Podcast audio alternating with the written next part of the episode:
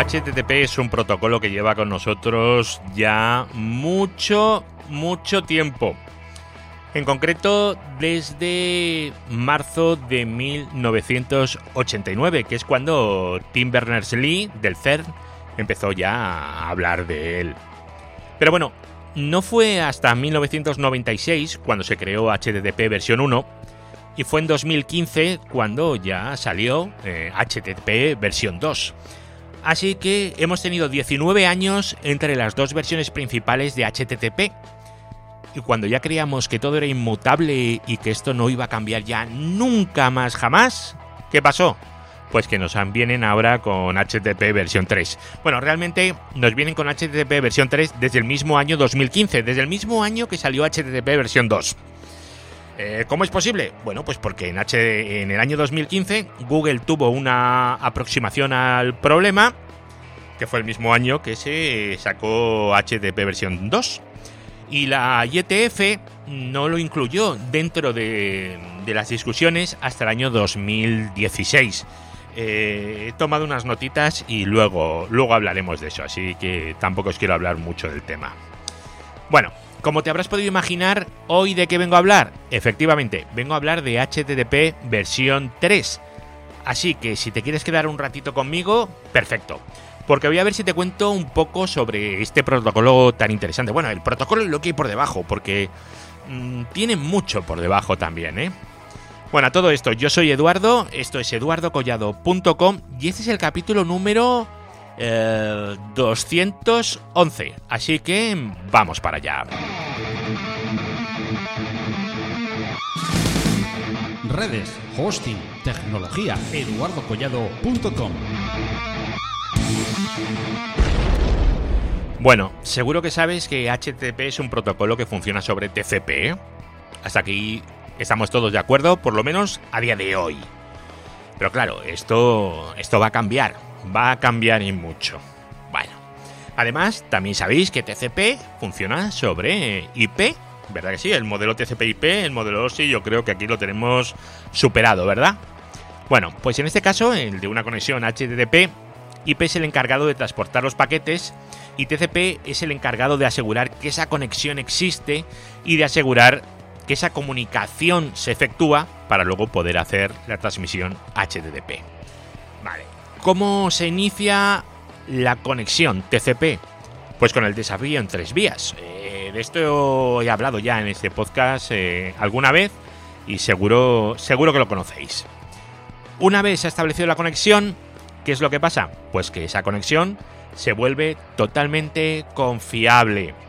Ya sabes que si se perdiera un paquete, se pediría al origen que lo reenviara y el origen lo reenviaría, con lo cual no pasaría absolutamente nada. Y todo esto es maravilloso porque hace que la información que el servidor nos envía después de hacer un get, nosotros desde nuestro navegador web le hacemos un get al servidor para que nos dé la página, ¿verdad? Bueno, pues eso va a llegar en un orden concreto y eso es estupendo porque vamos a tener la información completa. Además, al utilizar eh, TCP, puedo asegurar que, es así, que la voy a tener completa. Y sabemos eh, en qué orden tenemos que procesar los paquetes. Bueno, eh, segmentos, segmentos, ¿vale? Porque estamos hablando de, de TCP, pero bueno, tampoco hay que ofuscarse mucho en eso.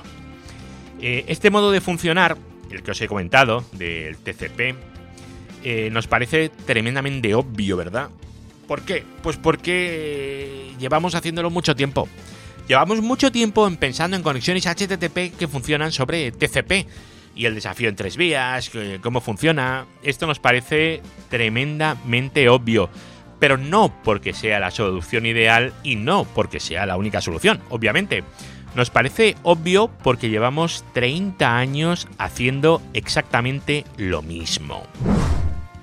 Bueno, a día de hoy esto va evolucionando y yo personalmente tengo la impresión de que lo que más utilizamos con mucha diferencia cuando navegamos por Internet, este podcast, por ejemplo, es una cosa llamada HTTPS. ¿Os suena, verdad? HTTPS es lo que, bueno, se llama en muchos foros el famoso HTTP seguro. Aunque bueno, eso quizás es un poco simplista, ¿vale? tendríamos mejor que decir que HTTPS es eh, TCP más eh, TLS más HTTP. Eh, Hemos añadido el TLS, el Transport Layer Security, sobre TCP. Y bueno, esta aproximación tampoco es súper profunda, pero desde luego mucho más que la de HTTP seguro. Así, venga, a lo loco, HTTP seguro. No, hombre, no. Esta es una cosa ya mucho más seria. Así que recuerda, HTTPS es TCP más TLS más HTTP. Vale, eh, ¿qué pasa cuando añadimos TLS? Bueno, pues lo que hacemos es añadir otro handshake al handshake que ya teníamos de, TCP. La misma filosofía que el desafío en tres vías, ¿vale? Es, es, lo mismo, es un intercambio de información para establecer la conexión TCP encima de TCP. Esto simplemente tenerlo en la cabeza sin más, pero es importante porque esto es lo que nos añade la famosa seguridad, bueno, y la privacidad también. Eh, esto es eh, lo que nos va a añadir eso encima. Y es tremendamente importante cuando hablamos tanto de HTTP2 como de, bueno, de HTTP3, eh, obviamente. Em, esto que te acabo de contar se dice que es el HTTP seguro. Bueno, ahora ya sabes la S de, de dónde viene, ¿no? Lo del HTTPS. Vale. Bueno, fíjate qué cosa más buena. Ahora puedo consultar una web que me da unos datos y, en algún punto pues tenemos un TLS que es eh, eh, el, nivel de seguridad, la seguridad que ha establecido entre el servidor y tu PC. Con lo cual, nadie de los que esté en medio, ningún nodo intermedio, ninguna caja que esté en medio, puede ver lo que hay dentro, ¿vale? Porque el TLS, eh, una de las cosas que hace es el tema de la encriptación. Bueno, volviendo al tema que, me estoy yendo. Veréis, el primer cambio realmente significativo en HTTP, desde que se empezó a hablar de él, fue en el año 1999, con la versión 1.1. Vale, hasta el año 1999, la versión 1.1 de HTTP, eh, cualquier conexión HTTP era secuencial, es decir, 1, 2, 3, un un paquetito detrás del otro y no se podía transmitir el siguiente elemento hasta que no terminara con el que estaba en ese momento. Esto es, eh, bueno, a lo mejor os parece normal, pero es terrorífico, ¿vale? Es totalmente terrorífico. También es verdad que las webs de aquella época tampoco es que fueran muy sofisticadas, pero bueno, transmitir de forma secuencial en un solo hilo, bueno, pues no, no es lo más eh, eficiente, ¿vale? Para nada. Entonces, ¿qué pasó en el año 99? Bueno, pues que con la versión 1.1 de HTTP ya se podían abrir varias conexiones eh, TCP en paralelo. Eh, esto así en frío es una idea maravillosa, porque podemos abrir seis conexiones en paralelo, pero el problema es que TCP no está diseñado para este funcionamiento. Eh, en TCP la idea es levantar una sesión que esta quedará abierta durante un tiempo y utilizarla para mandar información. Eh, este es el uso de la mayoría de los protocolos de aplicación que funcionan sobre TCP. La mayoría. Pero claro, HTTP no. HTTP funciona de otra manera. En HTTP se levantan sesiones TCP para luego cerrarlas casi automáticamente. Eh, y este uso de TCP pues es francamente ineficiente. Muy ineficiente y es eh, obviamente contrario a su filosofía. Aunque bueno, yo aquí no vengo a hablar de filosofía de TCP. Aquí lo importante es que TCP no es un protocolo rápido, no lo es. TCP necesita establecer la conexión, tamaño de ventanas y esas cosas. El famoso desafío en tres vías. Bueno, pues ya estáis encontrando un punto en el que eso nos machaca, porque abrimos muchas, muchas, muchas conexiones. Bueno, el inicio TCP, ya os digo, es lento y si estamos constantemente levantando sesiones TCP, pues estamos haciendo un mal uso que al final pues va a hacer que las webs carguen mucho más lento de lo que debieran. Aunque luego podamos tener sistemas como, yo que sé, el TCP Fast Open, que nos permite reutilizar las conexiones, etcétera, ¿vale? Y aquí también tengo que decir que en HTTP eh, versión 1.1 eh, que te, te permitía levantar sesiones paralelas, lo he dicho hace un momento. Eh, que es un concepto mm, bueno, ¿vale? Y en los navegadores, en concreto, creo que eran seis conexiones en paralelo a las que se permite abrir. Pero bueno, eh, aquí tenemos un concepto muy chulo una restricción, ¿vale? Un problema, vamos a llamarlo, vamos a llamarlo como es, ¿no? Que se llama el Head of Line Blocking, en el cual eh, pues lo que hace es que eh, una vez que se agota el número de conexiones paralelas eh, permitidas en el navegador, las 6 que os he dicho, vamos a tener el mismo efecto que si fueran conexiones secuenciales. Entonces no vamos a poder abrir otra porque ya hemos abierto las 6. Entonces, bueno, sí, tenemos un poco más de margen. Sí, pero no nos lo, soluciona. El Head of Line Blocking, que se llama este problema. Eh, y este problema lo tenemos también en HTTP 2. ¿Vale? Ahora me diréis, eh, bueno, si aún no os lo he contado, pero seguro que muchos de los que estáis escuchando vais a decir, pero HTTP 2 lo que hace es eh, multiplexar las conexiones. Sí, las multiplexa. Pero al final vamos a tener el bloqueo del Head of Line Blocking, lo vamos a tener a nivel TCP, no a nivel HTTP. Con lo cual, el bloqueo nos lo vamos a llevar exactamente igual. Eh, bueno, voy a ver si os cuento esto un poquito también en condiciones.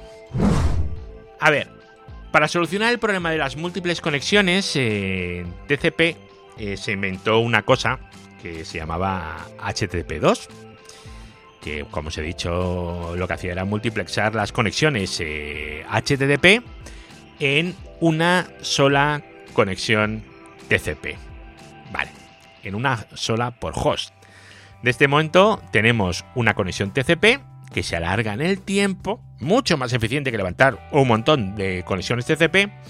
Y lo que vamos haciendo es crear los streams, que se llaman los hilos, vamos a llamarlo así, de HTTP dentro de esas conexiones. El rendimiento de TCP obviamente aquí se dispara, o sea, es muchísimo mejor al no tener que establecer sesiones constantemente. Tengo una y lo que hago es meter los streams, multiplexarlos dentro de la de la sesión TCP, de la conexión TCP. Pero claro, eh, por ahí existe la idea de que HTTP2 eh, además, bueno, esperar, y esto además tiene un problema porque cuando yo tenga un error eh, en un paquete, HTTP2 lo que va a hacer es eh, no va a recibirlo y va a solicitar el reenvío de ese paquete.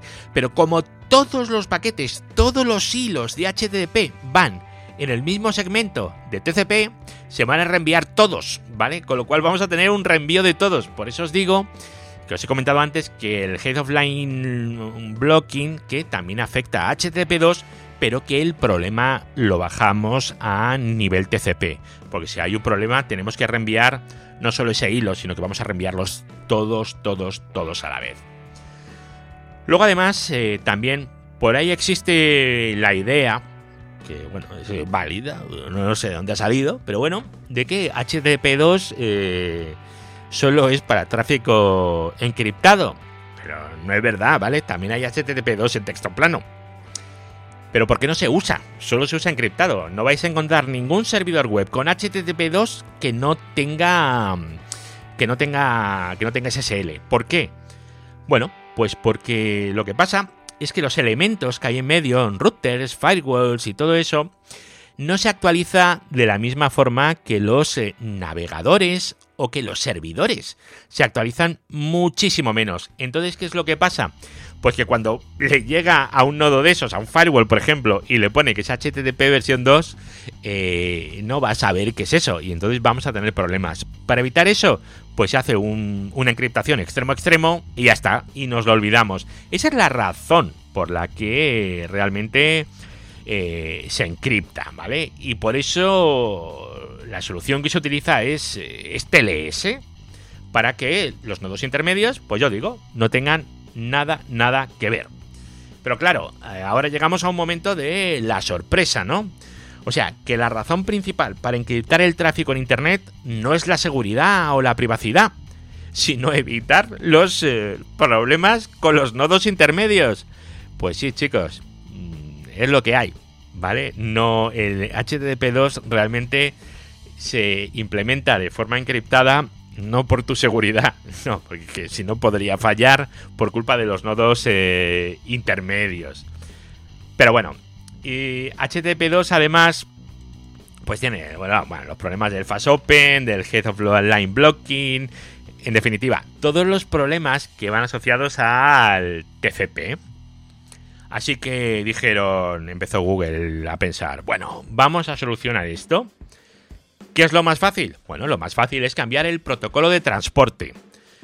Pero claro, eh, cambiar el protocolo de transporte TCP o UDP por otro, uf, no, lo veo yo muy viable eh, así de entrada, ¿no? ¿Qué es lo que hicieron? Bueno, pues para solucionar este problema eh, se inventaron una cosita que se llama Quick, ¿vale? Este problema es el problema de los nodos intermedios, ¿vale? Entonces el protocolo que inventó Google, bueno, protocolo, el Mare Magnum, aquel que tenían en el 2015, era una cosa llamada Quick. Y bueno, y el Quick pues eh, era un protocolo, una cosa que tenía Google y que funcionaba a nivel de transporte y a nivel de aplicación. Era un poco engendro, ¿vale? Pero bueno, estaba, estaba, estaba muy bien. Pero claro, eso se podía mejorar y de hecho ha mejorado un montón, ¿vale? Porque se intentó meter en la, IETF para poderlo desarrollar como un estándar, que es como se tienen que desarrollar estas cosas. La IETF dijo, oye, me parece fantástico lo del Quick, este que tú tienes, pero este hay que dividirlo en dos. Tiene que haber un Quick en la capa de transporte y luego tiene que haber otro Quick en la capa de aplicación. Y la verdad es que yo creo que ha sido una de las mejores decisiones que ha habido en Internet en muchos, muchos años, ¿vale? ¿Esto por qué os lo cuento?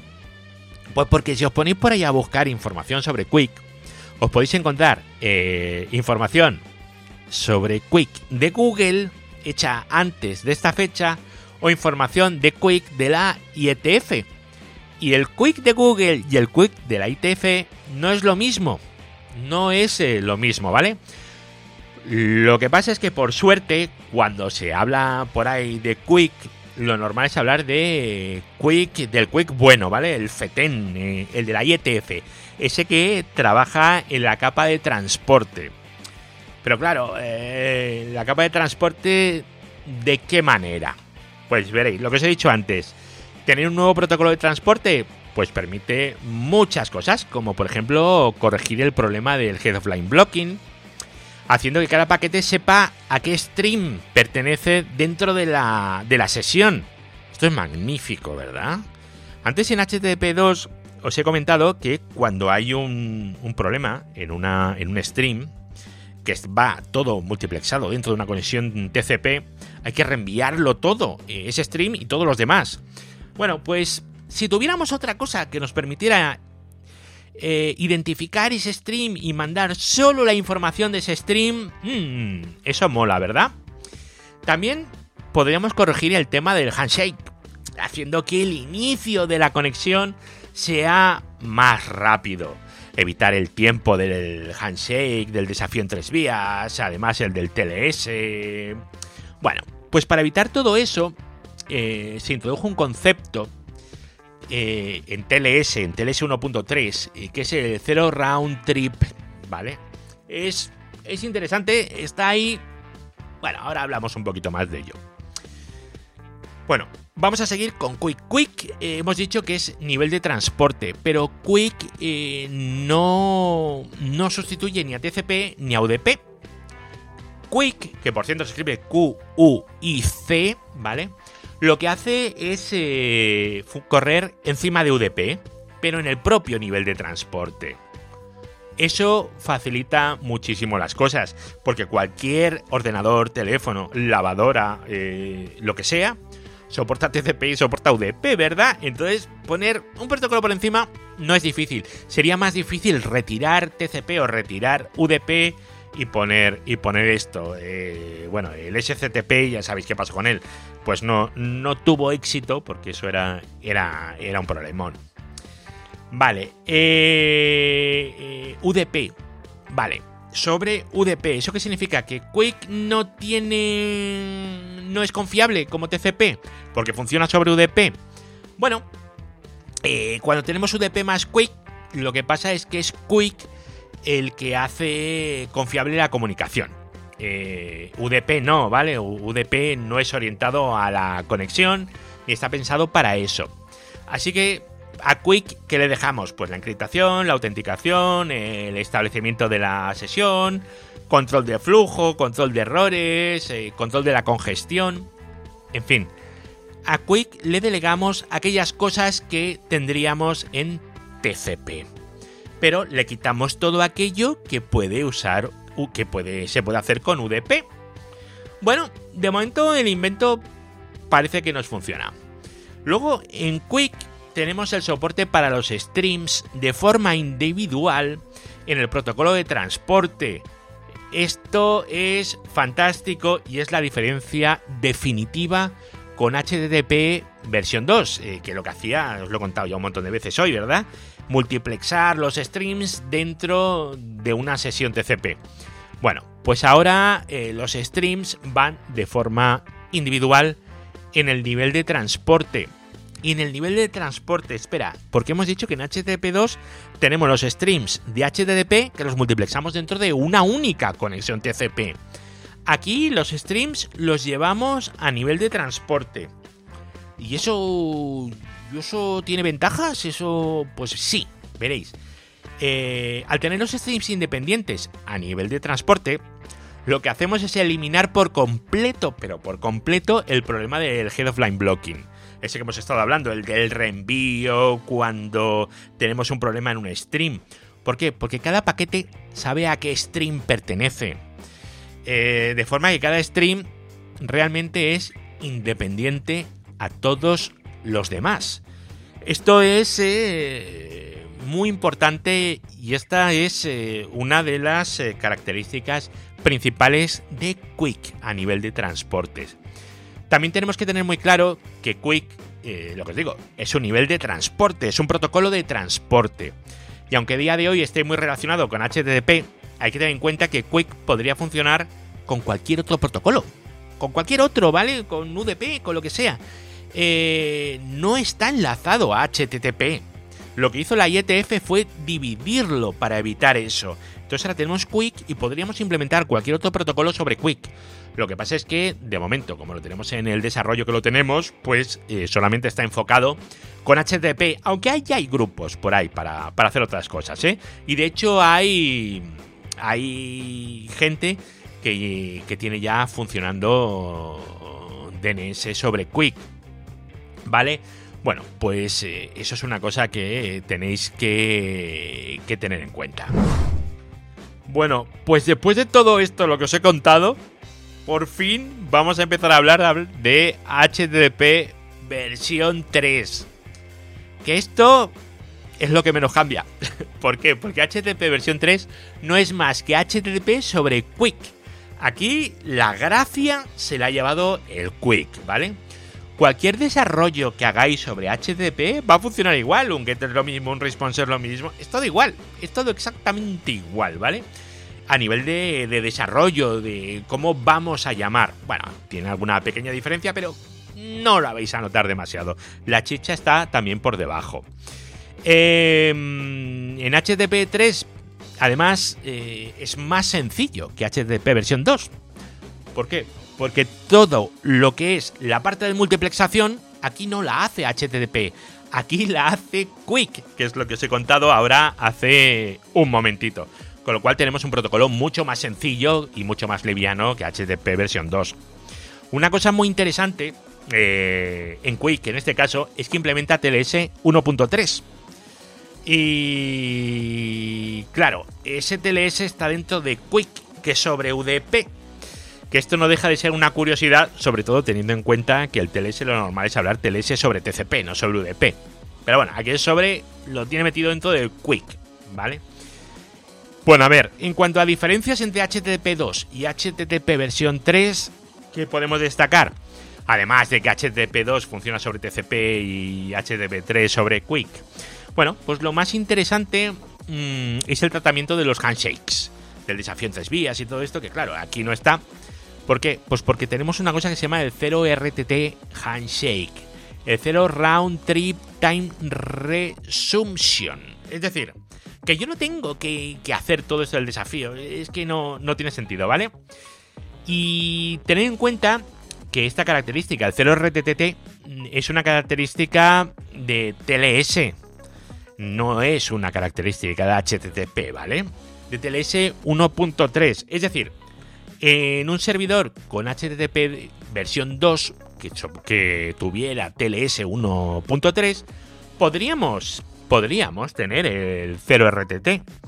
Pero bueno, no lo vais a encontrar. No, no lo vais a encontrar por ahí porque tenemos un problema con el 0RTT, que es el 0RTT mm, Data Replication. Y es que se podrían replicar eh, datos y os dejo un enlace en las notas del programa que es interesante porque hablan de, que se podría replicar, por ejemplo, transferencias bancarias. En fin, mm, es un problema, ¿vale?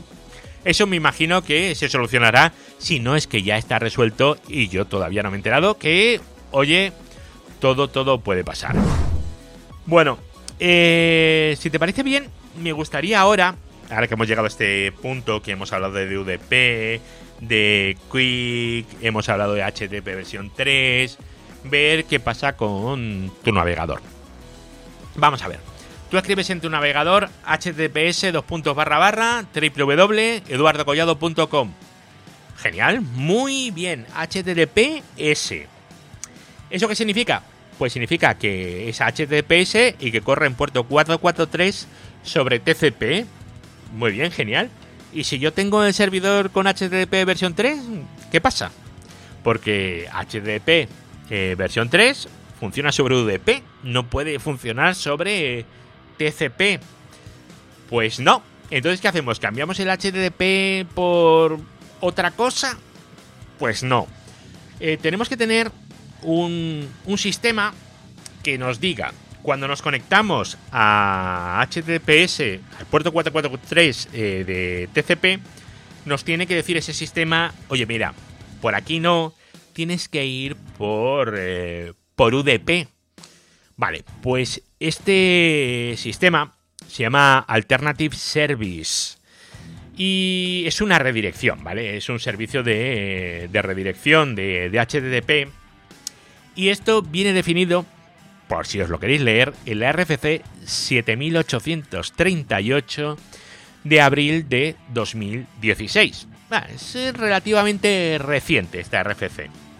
Bueno, aquí, ¿qué es lo que le indicamos al cliente cuando intenta conectarse a nuestro servidor por el puerto 443 de TCP? Bueno, pues lo que le decimos es que no, que se tiene que conectar por UDP y le indicamos un nuevo puerto. El tema es que el estándar en HTTP 3 eh, no se define un puerto por defecto. Así que, ¿por qué? Pues porque se lo vamos a indicar en el Alternative Service. Entonces no tiene mucho sentido definirlo. Le puedo mandar al puerto que a mí me dé la gana. Me da igual. Pero bueno, eh, lo que pasa es que por defecto nos lo vamos a encontrar en el puerto 443 eh, de UDP. Pero cuidado, esto no significa que el puerto 443 de UDP sea el puerto de HTTP versión 3. Para nada, significa que, bueno, eh, la gente utiliza, utiliza eso. Y luego también tener en cuenta que la respuesta, el response header de la cabecera, eh, cuando entremos en HTTPS y, lo que sea, eh, que nos va a indicar el Alternative Service, nos va a indicar, ojo con esto, el servidor de destino y el puerto. Además del tiempo que, va a funcionar eso. El servidor de destino. Eso significa que no tiene por qué ser el mismo servidor. No tiene por qué ser, ¿vale? Y sobre eso, pues bueno, pues hay ahora unos desarrollos eh, muy, muy, muy chulos y muy divertidos, eh, pues para temas de, de balanceos y cosas así. Que bueno, esto es, eh, es ir mirando todo y, hay cosas muy interesantes. Redes, hosting, tecnología, eduardocollado.com. Bueno amigos, pues hasta aquí el programa de hoy. Eh, hoy el programa sobre HTTP versión 3 y sobre Quick es porque, bueno, eh, Esteban Ortiz creo que fue, lo comentó en el grupo de, en el grupo de Telegram, ese que tenéis en t.me barra grupo podcast, o entrando en eduardocollado.com, pues ahí tenéis unos, eh, bueno, unos botoncitos con, con los grupos y los feeds y todas estas cosas. También comentaros que con la gente del grupo del Telegram, eh, las charlas que empecemos a dar, ya hemos grabado una, el nuevo podcast que está también aquí en eduardogollado.com que se llama El Café de Sistemas. Ahí también en, en en el lado derecho, donde pone suscribirse, bajáis un poquito, bueno, un muchito, está casi abajo del todo, y ahí tenéis los botones para suscribiros. También lo podéis buscar en iVoox y, en todas esas cosas. Y nada, eh, animaros en lo que queda de confinamiento y volvemos a escucharnos pues en el próximo audio que grabe. Así que muchas gracias y hasta la próxima. Hasta luego. Chao.